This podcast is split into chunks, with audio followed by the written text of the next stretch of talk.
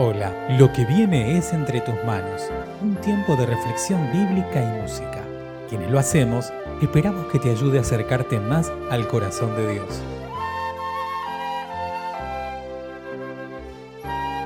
Mi nombre es Silvia Chávez y te invito a unirte conmigo en la siguiente oración. Dios y Padre, aumentanos la fe en el resucitado tu Hijo, nuestro Señor Jesucristo. Danos una fe audaz en estos tiempos. En tu nombre. Amén. Que nuestras voces y nuestros corazones alaben al único Señor y Dios, al que está sentado en el trono y al Cordero. A Él sea todo honor y gloria.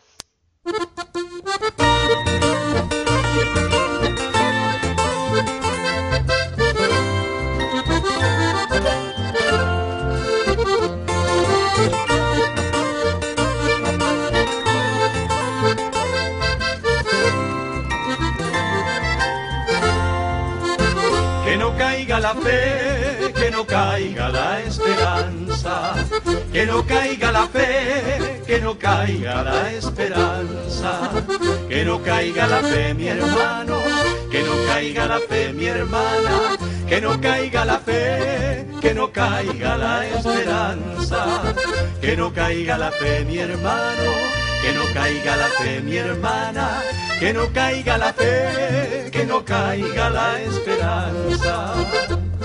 Si se cae la esperanza de tu pecho, si se acaba el deseo de luchar, no te olvides del rostro de tu pueblo y confía, el Señor te sostendrá.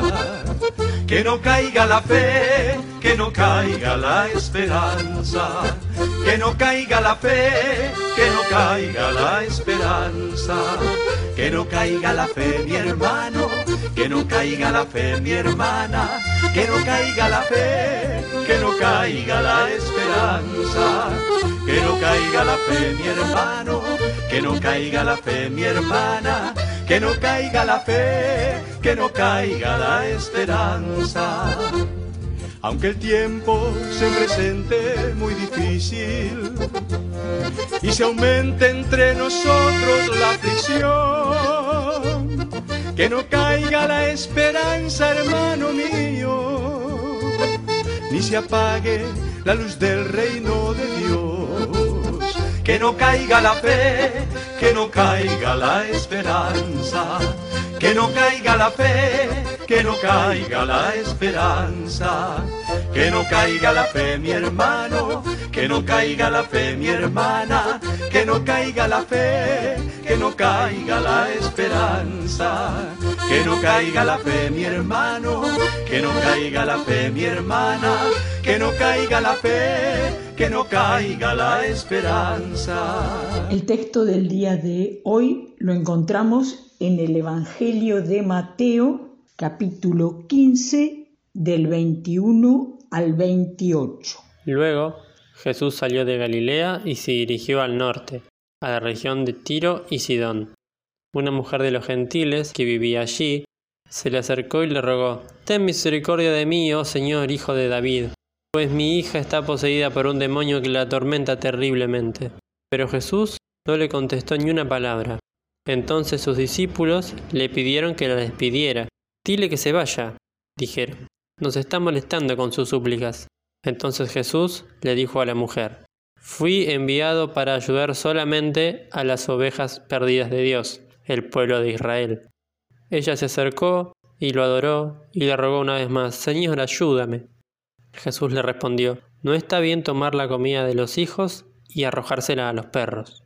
Es verdad, Señor, respondió la mujer, pero hasta a los perros se les permite comer las sobras que caen bajo las mesas de sus amos. Apreciada mujer, le dijo Jesús, tu fe es grande, se te concede lo que pides. Y al instante la hija se sanó. Todos tenemos fe en algo o en alguien. Creemos cuando tomamos un analgésico que va a aliviarnos del dolor de cintura o el de cabeza. Creemos, tenemos fe que el médico va a poder dar cuenta de nuestro dolor.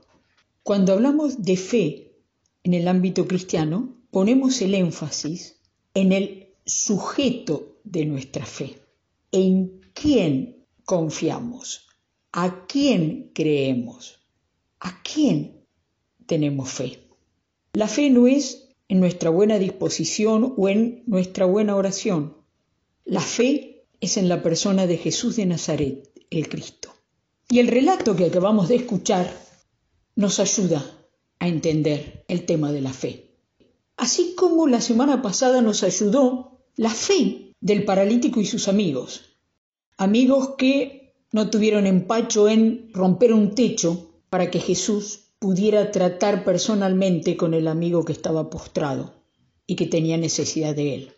Es verdad que los techos eran de barro y paja en la Palestina del primer siglo, pero hay que tener fe, una fe audaz para entrar a una reunión donde están las personas más importantes del pueblo y bajar a un amigo necesitado del techo.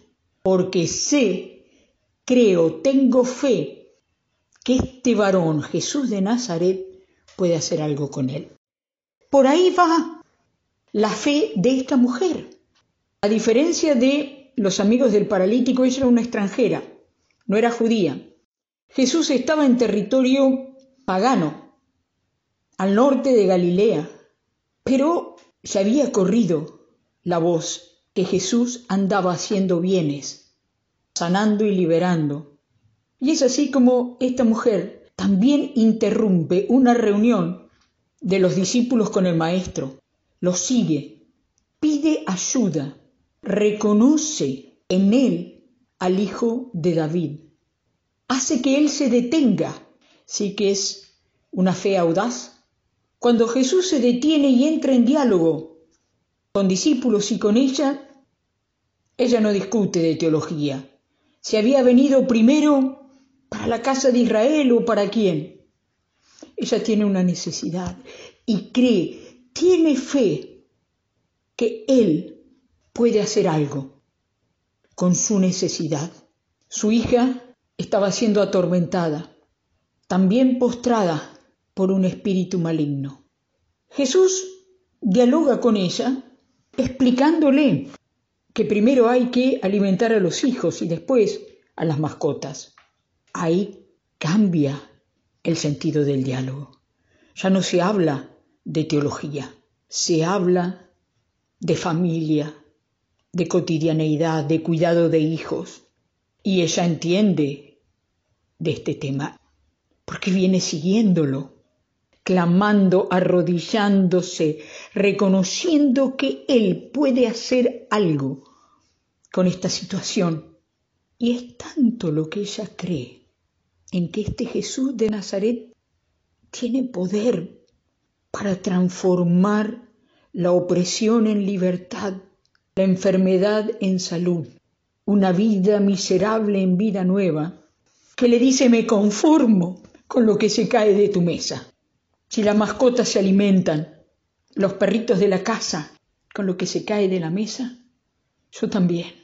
La audacia de la fe de esta mujer interrumpió el tiempo de Jesús con los discípulos gritó, clamó, se arrodilló, dialogó, se atrevió, fue audaz, hasta tal punto que vos y yo hoy podemos escuchar o leer en el texto bíblico el reconocimiento, uno de los pocos reconocimientos que Jesús hace público frente a los varones judíos y a los lectores de aquel tiempo y a nosotros, nosotras, de una mujer extranjera que clamaba, que tenía fe que Jesús podía transformar la situación de su hija y su propio dolor en salud y en gozo. Y Jesús que dice, mujer, grande es tu fe, hágase como deseas. Hermano y hermana, es una curación a distancia. Por eso cuando vos y yo oramos por personas en necesidad, oprimidas, en dolor. Esta mujer nos inspira su fe en el resucitado, en Jesús de Nazaret, una fe audaz para orar, creyendo en Jesús, no en lo buena que es mi oración. Pero yo no sé orar, Silvia. Hablas con Dios como hablas con un amigo, con tu esposo, tu esposa, una hermana. Clama. Decile lo mismo que dice esta mujer. Ten piedad de mí, yo creo, creo que una palabra de tu boca y mi hija será sana.